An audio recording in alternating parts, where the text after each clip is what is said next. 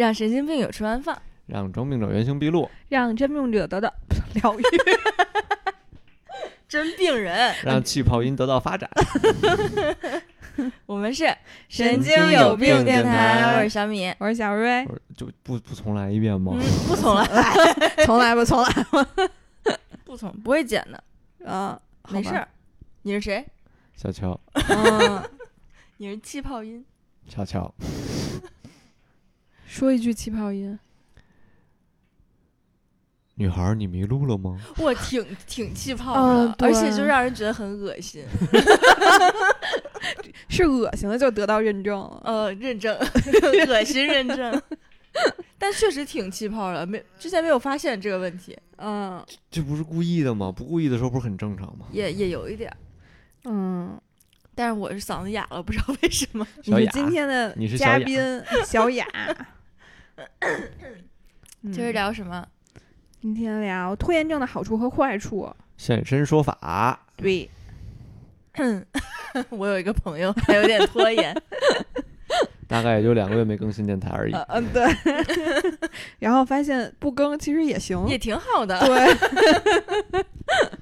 对于我们来说没有受到什么影响，甚至可能还变瘦了一些。只是不打开那些平台了，怕有人催。是说有人催都催到了抖音，车老师新号里。对，就是没更的这这一段时间，我从来没有打开过网易云，哦，是吗？从未。可是你啊不听其他人的，不是黑胶 VIP 过期啊？我没有黑胶 VIP 吧？不是？那你不听其他人的播客吗？呃，不听哦，对，因为你是主账哈啊，我我用小宇宙，哦，嗯，听，如果听的话。好吧，然后就是怕打开网易云之后，就会有人催我，这样就可以一直拖延下去，那这也是拖延症的好并且毫无愧疚感。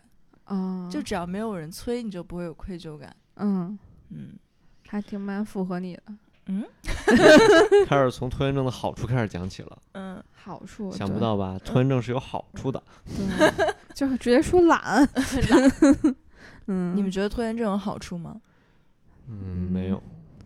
嗯，我有个朋友，我觉得我音轨 太小了。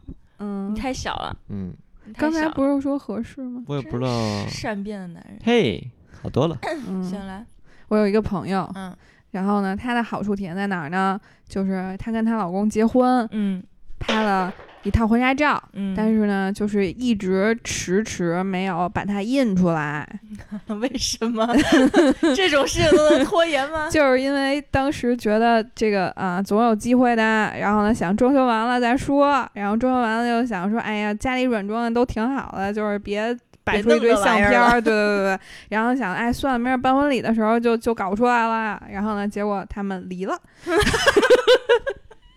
然后呢，这样的话，其实就是只是几张电子版照片，删掉就可以了，对，就是不会烧。不会像我的另外一个朋友，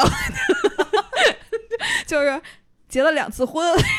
第一次的时候呢，就是印的全都是那种大水晶框，哦易拉宝，摆台对，嗯然后那个就是，据说平时没离的时候，就是搁在柜子里就非常碍事儿，然后离婚的时候还得找一个专门儿地儿把它烧了。就是谁都不愿意要这东西，有有害垃圾，对，烧出来都黑烟儿那种。对，就感觉也不是很吉利。嗯我我最近正在拖延的一件事情啊，嗯就是我其实不太爱拖延，哦哦，不管你们、真的啊？不管你们 信不信、啊，我不太爱拖延。就是我，比如说我上学的时候会把那个要写的作业列出来，然后就一项一项去完成，就不太会拖延到最后一天。嗯我我这怎么也这么想？然后，但我最近呢，工作上遇到了一些瓶颈，就是我的甲方他就一会儿要改，一会儿要改，一会儿要改，他只要跟你说改什么，你就别理他，嗯你等过两天，他又跟你说改成别的了。所以这样哦就工作量减半。哦但是如果你一直跟着他改，如果你不拖延的话，就他说改成 A，明天说改成 B，后天说改成 C，你就要做三遍工作。嗯只要你拖到第三天，他说：“哎，我有一个新的想法。”然后你就会在呃发布的前一天给他改成他的新的想法，然后就结束了这件事情。嗯，就是省去了中间一堆过程。对，省去中间就是有很多新想法的过，程。就是他可能会有 A B C D E F G，、嗯，然后你就省去那个 B 到 F，然后直接 A 到 G，对对对，嗯就是一步直接就就就你改吧，我先拖着。你说你的想法，但我不改。嗯，嗯明白。哎，我想起来了，嗯之前我不是没有开改装店嘛，我是嗯纯纯顾客，嗯然后我就让那些技师或者老板帮我查这个件儿那个件儿的价格什么的，他们就感觉回复特别慢，真的。嗯我说我操，大家关系这么好了，为什么感觉不重视我？嗯 后来我知道了，因为我就是一天一个想法，啊然后大部分顾客都这个样。现在我开店了，很多人问我，我就先拖着。啊 啊，因为就是真想要的，过两天会再问我一遍，嗯嗯，然后到时候再给他解答就完事儿了。对，改车这个东西真的是一天一个想法，头天晚上熬到凌晨三点，第二天凌晨三点推翻一切，多睡会儿觉吧。就跟甲方要设计图一样。嗯，所以说有嗯的时候很多事儿就是也分是真问题还是假问题，是吧？嗯，就是一些假问题拖一拖有好处。对，就没了。嗯，对，我要吐槽我最近的甲方，就是新新一个甲方，他好像有点寂寞，就是他总是回复，他总是回复我们的信息在周六的夜里一点钟，我不知道为什么，是不是寂寞了？电视剧看完了，没事儿干了，想工作一会儿，然后惹得大家都很恶心。就是大周六的晚上正玩儿呢，嗯突然就收到了微信，哎，我觉得这个应该这么改，那个应该那么改。然后我们就在另一个就是自己的群里，就傻逼嘛。嗯，你觉得他这个也挺无聊的哈，费力不讨好。对，嗯表，演是，就我周六还在加班，就这种感觉。嗯说说你们还有别的拖延吗？可以说说不好的，对不，过没有什么正向的举例。嗯，我觉得不好是主要是这期想聊是为什么呢？嗯就是因为我上周把智齿拔了，然后在我痛不欲生的那几天，然后我就开始思考人生。不是不是你的朋友了。嗯，对，是我本人了。就是因为我在朋友圈里搜了“智齿”这两个关键词，嗯然后后来我就发现，基本上从二零一四年开始，然后呢，我每一年都有一次小型的肿胀。然后呢，每两年有一个大型的肿胀，然后每次在肿胀的时候，就智齿肿起来的时候，然后我的脸就会变得像母明，就是那个有一个那个卡通形象，脸是方的那个白胖子。然后，但是当时特别疼的时候，你就会想，等消炎了，我一定会把智齿拔掉。然后消炎了就好了，对开心。然后结果从二零一四年到现在一，四年，对，然后你想每一年的朋友圈，你都能收到一个，哦，我的智齿又肿了，我一定要把它拔了，就这种话，嗯，但就是你八年都不拔智齿，对，就是每次等它消炎了以后，我就觉得我就好人一个，新的一样，我就不想拔，因为拔牙这件事其实也确实挺需要你的这个，勇气，对对对，心理建设。可是就是嗯打个麻药就拔了呀。哦，不是，嗯，但这次就是感觉拖到现在，嗯首先它是肿，而且肿了一个礼拜，我吃消炎药它都没消下去。啊然后我对，就我已经觉得挺疼的了。然后结果医生呢就跟我说，你这拖了这么久，因为我每次去医院可能消肿的时候，他都有一个记录嘛。然后那个连护士都对我冷嘲热讽。就说差不多都处理了吧，您您这个别再拖了。然后，然后这个医生就说说你你就给拔了吧。后来我说不是得等消肿吗？然后医生就拿了一钩子，然后就在我嘴里就勾了两下。他说你这儿疼吗？这儿疼吗？其实确实是不疼，但我觉得我当时可能已经疼木了，因为疼了一礼拜了。哦，然后呢，他又说那咱今儿就给它拔了吧。我说行。然后因为我当时就觉得我天真的以为就把它拔掉以后我就应该不疼了。嗯，就应该又好人一个了。好人一个，对，然后结果我这回就太天真了。首先打麻药的时候就打了三针，就是、啊就是始终起效特别慢。然后嗯后来我拔完了以后，我去做功课，然后发现这个肿胀的牙床子它是打不进去麻药的，就是因为它那个什么，因为你那个组织它都是充血已肿经，是对液泡已经是满的了。对对对，它打不进去。然后呢，他打进去那个麻药就是那种放射状疼痛，就是非常的疼，就跟放电一样那种。然后最后他打完第三针以后，我觉得我的整个就是下巴、嘴这块就全都是麻的了。嗯嗯，然后呢，我这个智齿还特别不好拔，差不多得拔了 一个多小时，然后上了各种工具，然后终于把它拔掉了。就在我的牙跟我的牙床脱离那一瞬间，我觉得麻药劲儿就过了。过了以后太快了。，对，然后可能也是因为我的牙床吸收不进去这个麻药的原因，嗯嗯，然后我就一直在控制不住，就不由自主的流眼泪，就属于生理上的那种。嗯，哗哗的，对对对，然后医生特别欠儿，我的另外一车智齿不是还没拔吗？医生就说你还拔吗？我就说不拔不拔不拔，而且这次恢复还特别慢，就到今天我已经拔智齿第十二天了，我还是有时候会觉得疼。当当我们就是嗯任何情况恢复的慢的时候，嗯，都会有人说一句：“有没有可能是年纪大了 对，那你说如果要是推过去八年前我拔？”这你颗这个拖延的有点太久了。要是八年前我拔掉的话，我可能哎呀，现在真是好人一个。嗨，嗯你这是不算什么。嗯，我记得我以前分享过我拔智齿的经历，就不再分享了。嗯就是得疼的，就是肿到发高烧，三十度、三十九、四十，然后第二天去打点滴那种。嗯，因为你那个可能更严重。你那个说麻药劲儿过了，嗯就拔出来那一瞬间就过了，是因为拔出来你能感受到牙被拔出来，然后疼吗？对，哦，那是嗯过了。嗯 如果麻药劲儿没过，应该是就觉得哎有个大东西出去了，嗯，然后就然后就开始缝针，然后也没感觉。对，而且我手都被我自己抠破了，就疼的嗯我觉得拔牙最恐怖的是你那个。他拿那个吸管吸你里面的血，然后就看我我怎么出这么多血？一会哦儿吸一次，一会儿吸一次。就就可能我是去了一个那个叫什么私立诊所，然后他给我戴了一个红色的眼镜儿，然后后来我发现他那红眼镜儿它是绿光，就是绿色用的，就是其实我哦戴了那红眼镜儿，我发现我吐出的水就全都是没有颜色的，但是都是血，但是我我眼镜儿就是在中途就不小心掉了，然后我发现 我我系的那个围兜儿上全都是血，然后我吐出的全都是血，围兜上血是医生擦手的血 而且真的就是在拔的过程中，他拿那各种小电钻、什么大钳子啊、然后就据说那医生都跳脚了，跟那护士俩人就是说，哎呦妈呀，终于拔出来了，而且我那智齿长得特别茁壮，就是天呐，原来拔智齿是这么大一件事，我嗯我就拔过一次。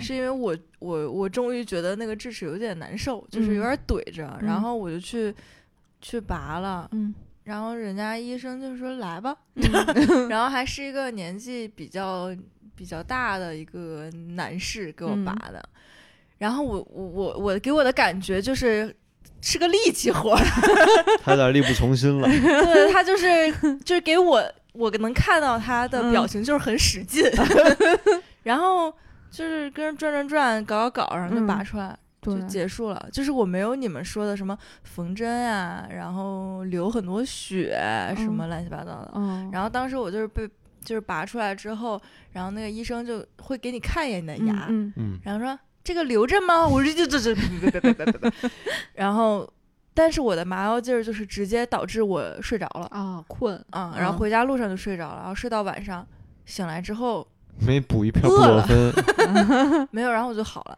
我还是年轻，不是他那个牙齿长得长出来了都。对，可能就是哦不是那种难拔的。哦，嗯明白。然后我我就觉得，嗯，想吃饭，哦，我我是真的前五天都一直在喝糊糊，啊就甚至嗯前三天我都不想吃饭。嗯，嗯，是脸肿吗脸嗯哎，这期封面拿你脸肿的照片不，要不要不要，一定找找一个那个蜜蜂蜜蜂狗的神似，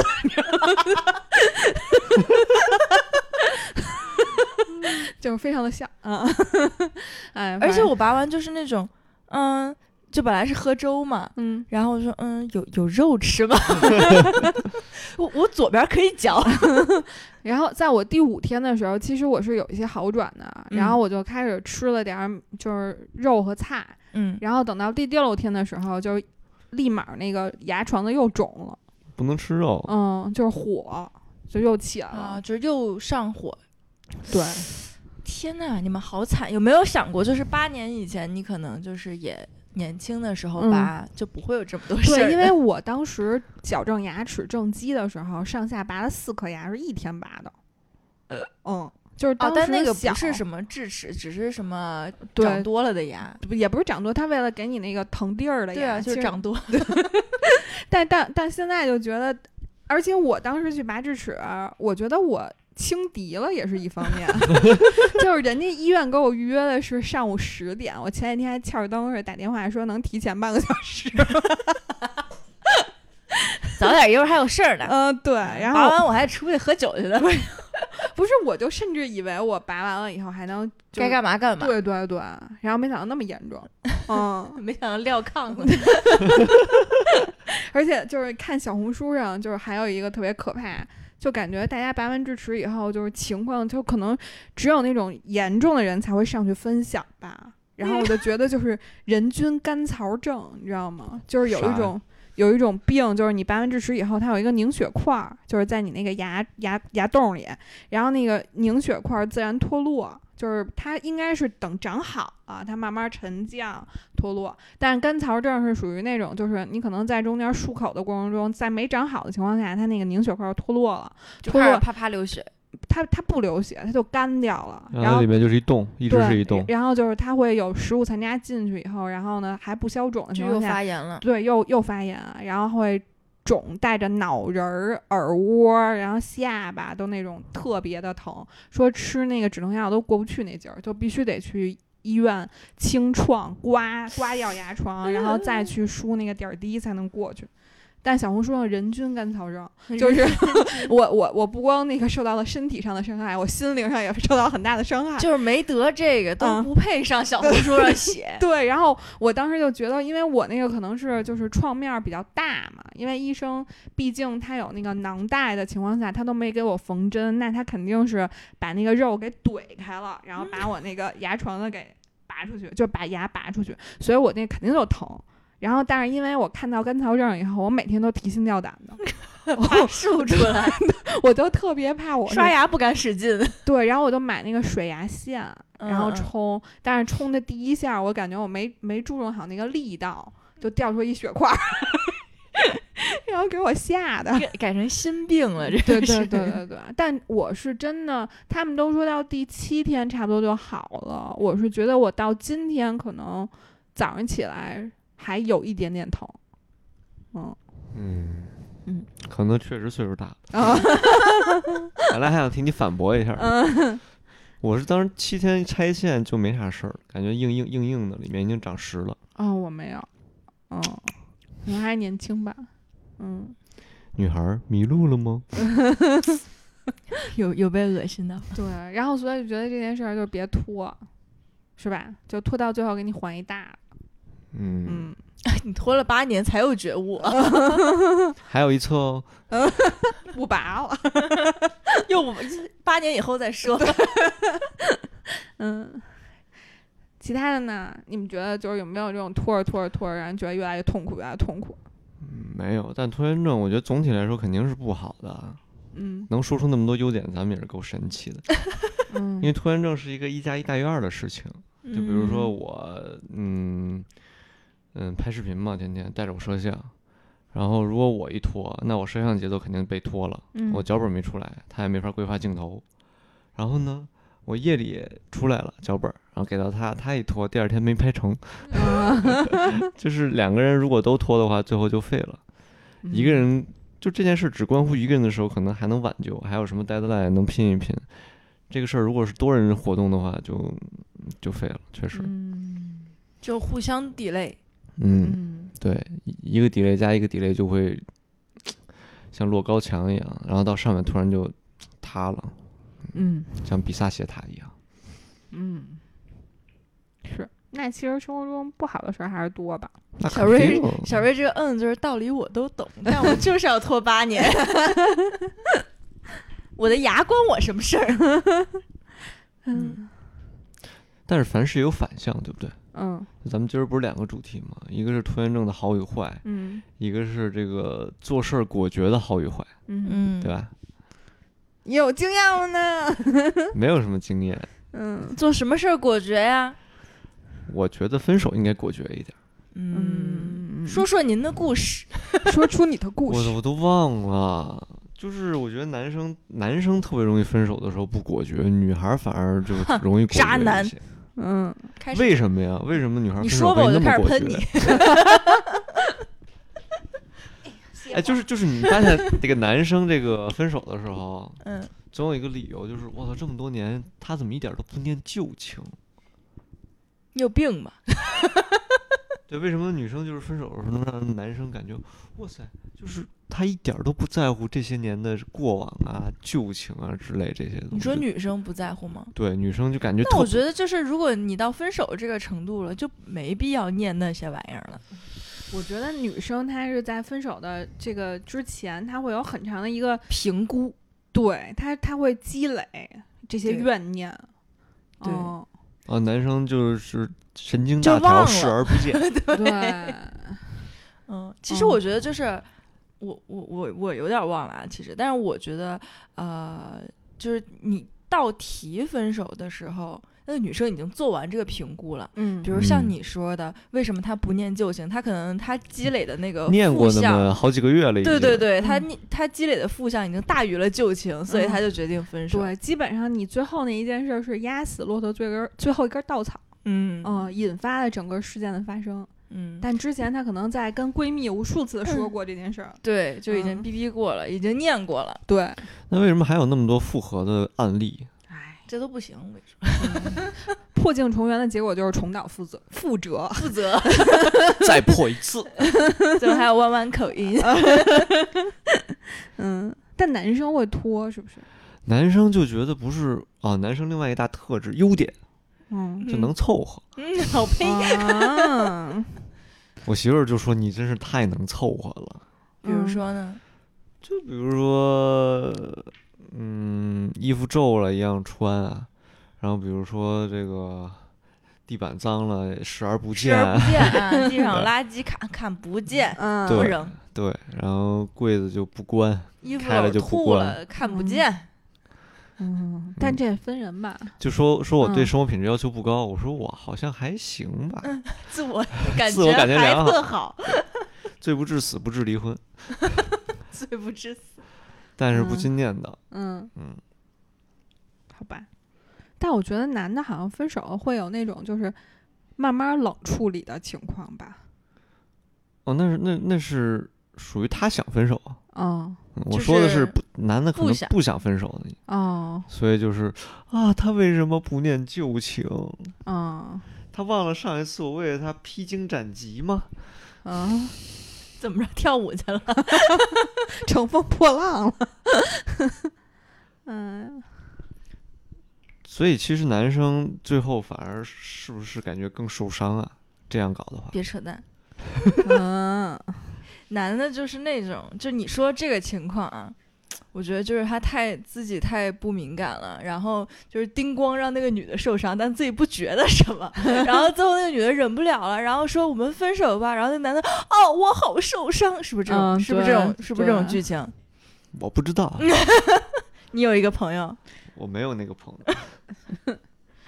嗯，我觉得这个尤其是分手就绝对不能拖着，就不能说，嗯、什么另一方再给一次机会对对对，求你再给一次机会，然后嗯你就哦心软了，他还是那么在乎我，就我跟你说这都放屁，嗯，嗯，确实是。就是不可能，不可能就不可能，就再见，说完了，嗯拜拜，然后嗯就结束，对，嗯我觉得作为成年人，就是想好一件事儿，然后果断就去干就好了。嗯，不是吧？你这话有点太高估自己了吧？不是，我觉得感情这种事儿是这样的。嗯，嗯，小乔持反方态度。对，我觉得没那么简单，感情的事很难解释清楚。哎，那比如说，如果是你被分手，你会怎么样？就是你你的女朋友提出跟你要分手，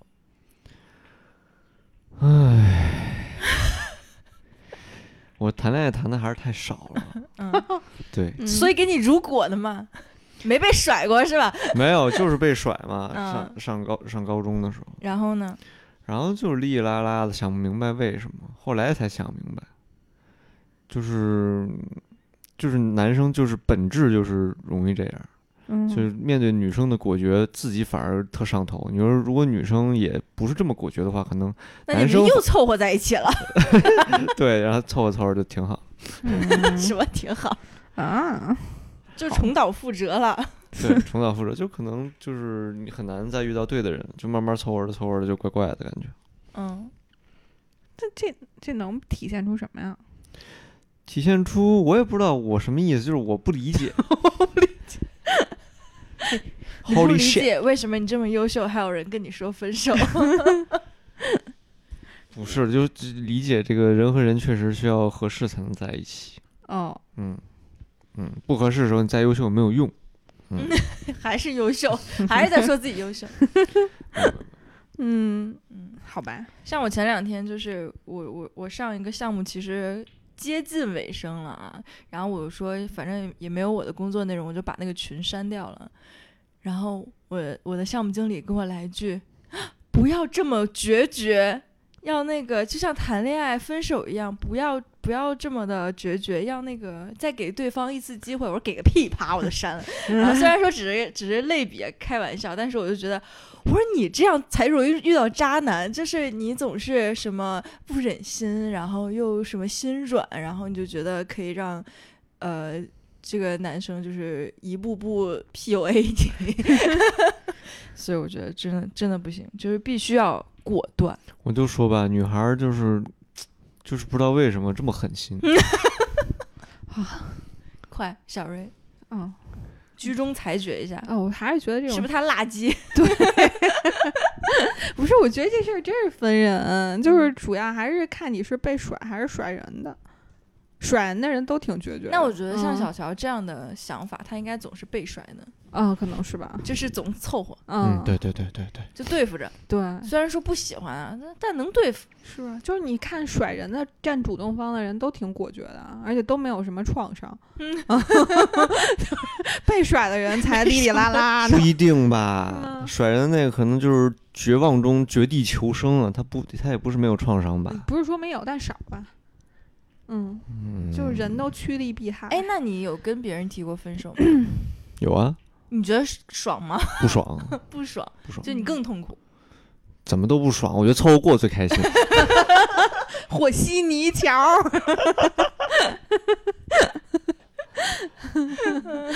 那天听一个冷笑话，说理发师每天出门必须带什么？嗯，那你一起转弯一下。理发师出门必须带什么？嗯带脑子。当然不是，理发师出嗯带头发。不是，我们节目一会儿会有半个小时空白，带水，为什么？拖泥带水。有点难受了。居然是一个谐音梗，我没有想到。嗯，嗯，所以小乔的分手方式拖泥带水。就是理发师出门儿，这是个歇后语，你没想到吧？嗯，怎么了，托尼？还有什么事儿需要很果决的处理啊？离职。哦，对，就是我觉得就是分手跟就换工作是一直可以同向类比。嗯，嗯对。离职不就是一瞬间的事儿吗？哎，你看你又你双标我觉。得离职跟分手双标狗都是你有了这个心以后，他就不可能再复复原了，就是他只能一次一次再加深的那么一个过程。嗯，对，嗯领导会觉得你想离职是吧？但我现在用你，先给你加薪百分之二十，到年底再给你狠狠的开掉，然后不给你年终奖，嗯找随便找个由头就开了。嗯嗯，所以提了离职就没有回头箭。对，嗯这样的嗯，你提过啊？没有，他还没傻到这份儿上。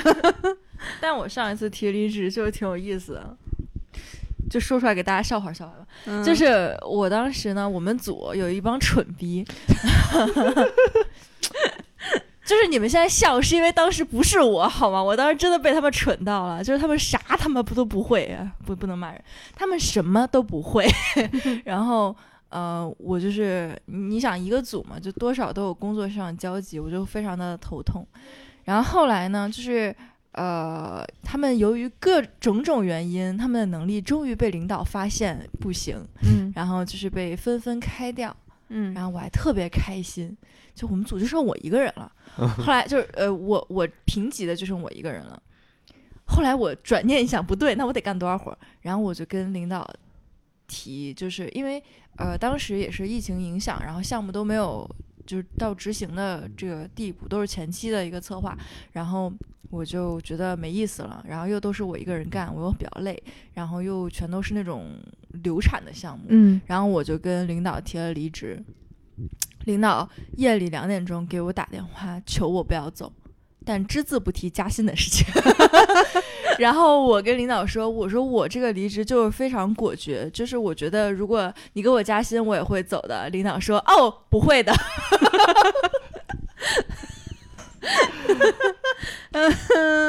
我当时就有点尴尬。虽然我的目的不是加薪啊，我嗯确实就是想走，就表了但是决心。对，但嗯是结、结果被接了这么一句话，说嗯不会给你加薪的，操！你这领导也高可，而且当时是因为提了答应了加薪，然后又因为疫情的这个状况取消了，就老板当不知道，就装装傻，然后我就非常的伤心啊，然后还被这样嘲讽了一番，也不算嘲讽吧，就被搞了一下心态。嗯嗯本来是因为是应该我帅气离开，结果那个 我领导给我补一刀。让你流着滴着小血就走了。，对，哎，你公司现在还在吗？嗯、我们部门不在了，哦，嗯、因为因为我的离开啊，不是啊，你辞职了？不是上一家上一哦家公司，我发现了一个问题，嗯就是当领导需要果断，嗯，对，嗯，不要对下属心慈手软。下属说加薪，那肯定是 say no 啊，真狠，我觉得 不然你走，不然你走吧。我觉得你这个领导也是老油条了。嗯，你说上一个领导就是感觉可能面对你这种情况，就是反正也不会有什么反转，不如就是占上风让你走。但是他其实我走之后没人给他干活了啊，因为我就是他自己心里清楚，只有我能给他干活。嗯，那只能让他自己努力了，多多努力。但我们部门后来被取消了。整个部门儿没了，嗯还行。所以他也走了。嗯。嗯，不过我也有那种就是同事，因为我以前外企，嗯。然后外企一般补偿都挺好的。嗯，然后我有一个同事，就是坐在我旁边儿一个大姐，从我去那公司，二零一三年她就在，然后到二零二零年的时候，因为全球疫情的原因，外企进行裁员，然后我记得她当时从我到那儿的时候，就每年都跟我念秧，就说他想离职，然后一直到我都换了两份工作，他还在那个公司。然后他就一直么这么拖着，这么拖着，到二零二零年的时候，我们公司主动把他开了，哎，那不是挺好的？然后他拿 N 加一，就相当于他在那公司干了得有十多年那吧。拿好十好几万。对，就是对，不止，嗯，就是就是再加上那个什么，当时各种补助什么的，这这我觉得是外企拖延症一个挺好案例，就相当于可以在家休一个 gap year 了，我觉得。哎，但是我现在就是你说到这个，我想嗯到我现在的那个甲方公司，就就嗯具体不提了，还挺著名的。他们就是穷到什么程度呢？他们嗯把贵的人全给开了，嗯所以现在跟我们对接的人都是一帮刚刚毕业的人，或者说工作能力不是很强的人，因为他们便宜，嗯然后就用他们。嗯，然后之前的我们就是一块儿做过项目的一个嗯项目经理，就是他他们公司的项目经理，也是拿了一个 N 加一走了。但是我觉得他们公司就是感觉他在公司待的时间太长了，也是待了可能十年左右，嗯然后就是待的时间太长了，太贵了，然后就嗯把它开了。嗯我觉得这个也开不起了。对，我说这太流氓了。嗯互联网公司都控制平均年龄，对，而且就嗯是现在留下人都很差，就是嗯，他不在乎你的工作能力怎么样，反正你在这儿给我耗到终点儿就行了，你嗯你的 twenty four seven 都在这儿就可以了。嗯。但是我不太在乎你的能力怎么样。是因为因为我以前在那个人力资源行业也干过嘛，就前两天不是说那个人力就是你们社保有一嗯个基数上调，嗯，然后等于是每一个公司就因为这个上调的这个几个百分点，就比如说一个呃不到一百人的公司，就因为这一个上调，可能它的那个整个人力成本运营就就就一下就多出就可能大好几十万上百万。嗯嗯，所以说就是在公司经济不好的情况下，他肯定会采取一些就是优化政策。嗯，对，现在不都叫优化，对对 被优化掉了。对。你就像我们那个就是外企，它等于在中国以前是在四个城市还有五个城市全都有办公室，基本上我们那种自由行的客户经理，呃，一个办公室能养五到六个人。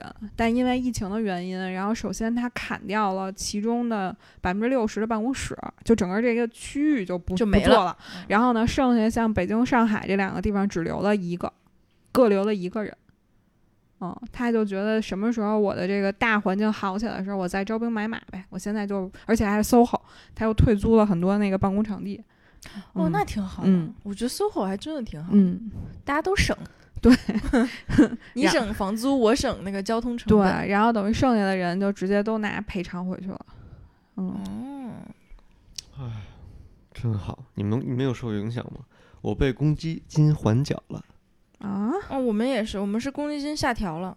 啊没下调，直接缓缴了，就就只交你自己，你自己给自己交那份儿，公司给你缴那份儿，他先不缴，他先不交年等他好一月底了再交交。对，哦，再补。还能这样？对，嗯，确实，但是周围很多人都减薪百分之三十、五十，嗯，嗯，就你还活着，没有被减。我可能就被裁，不是，就感觉你确实，你看现在今年七夕节，你觉得商家都没有什么宣传，哎，真的哎，是吧？嗯就感觉以前都铺天盖地的，就是早就开始造势了，现在都没什么信儿，嗯，就默默的都过了。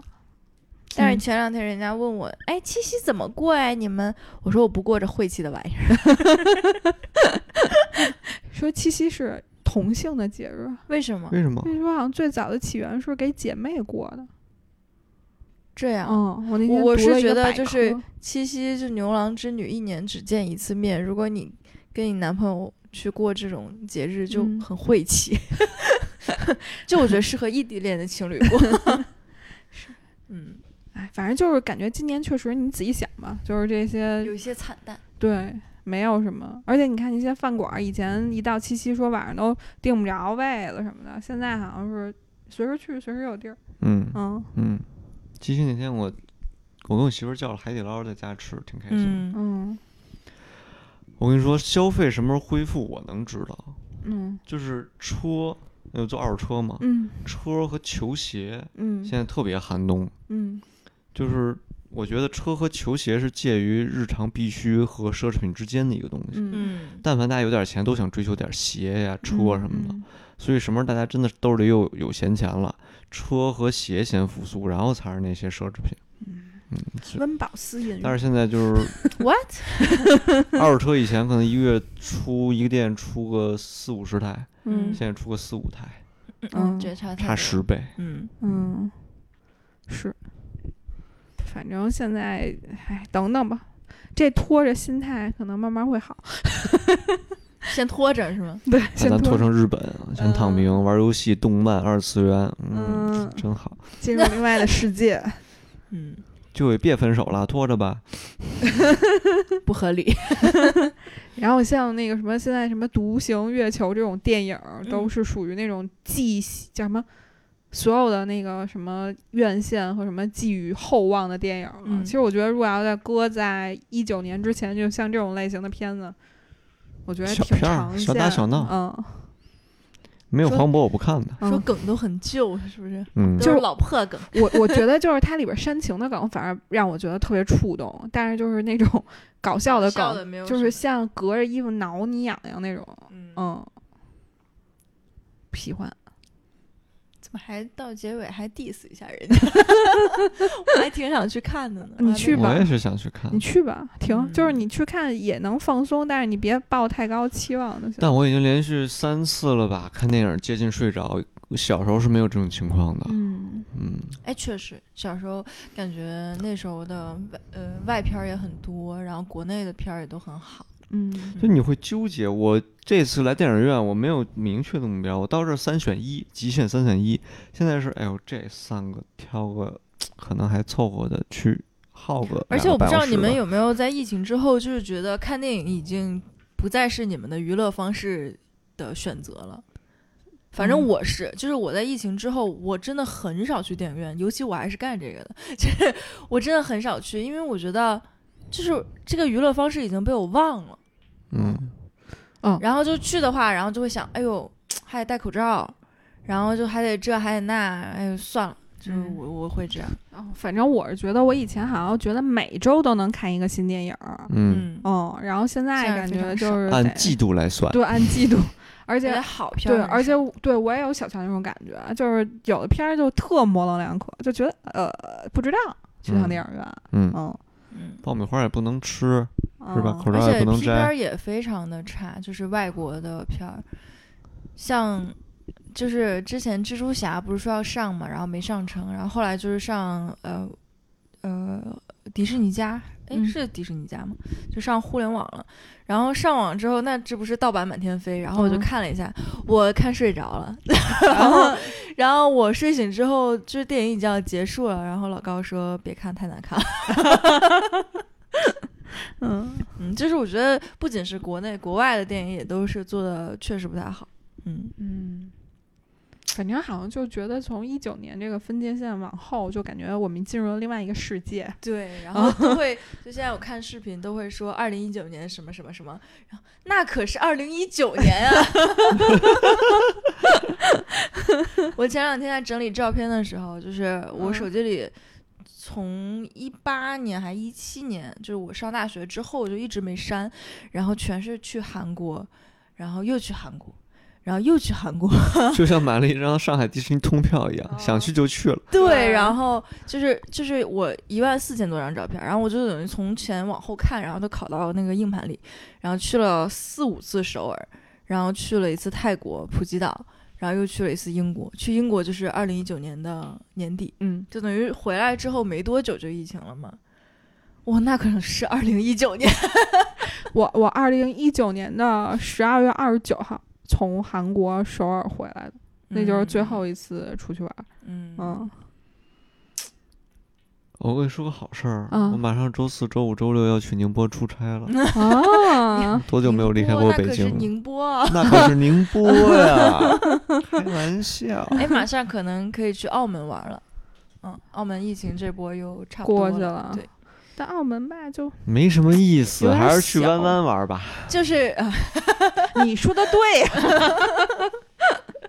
想一想，以后那个台湾就是国内游了，开不开心？就是 那么多大胸的妹子，嗯哎呦，哎呀，谈什么恋爱嘛？嗯，不是凑合。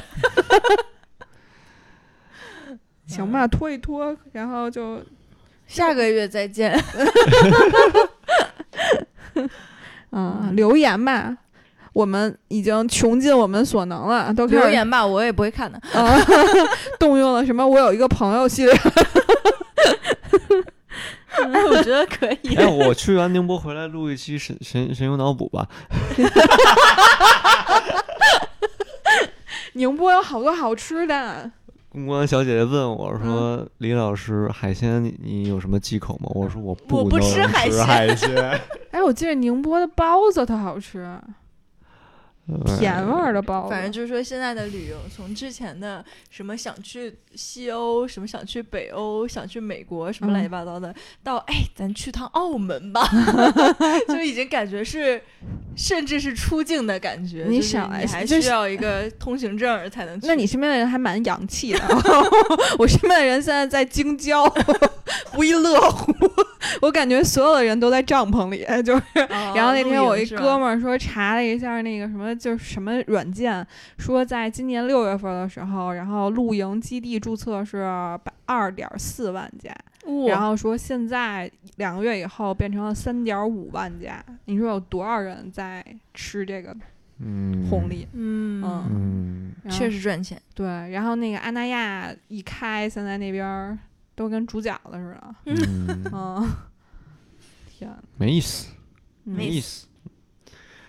哎，不过挺好，我觉得疫情倒让我手里稍微看着点钱，啊，就就是以前因为你不出去玩了，你少了一项很大的支出。对，因为以前我至少一年得出个两两两两三趟吧，出国我觉得两次还是可能嗯大多数人都会一年出去玩儿基本上一个远的，一个近的，然后可能有时候去个韩国那种太又近很近比较很近的 normal 的，对对对就像山东一样。对对对对对，然后就感觉确实手里没啥钱那会儿。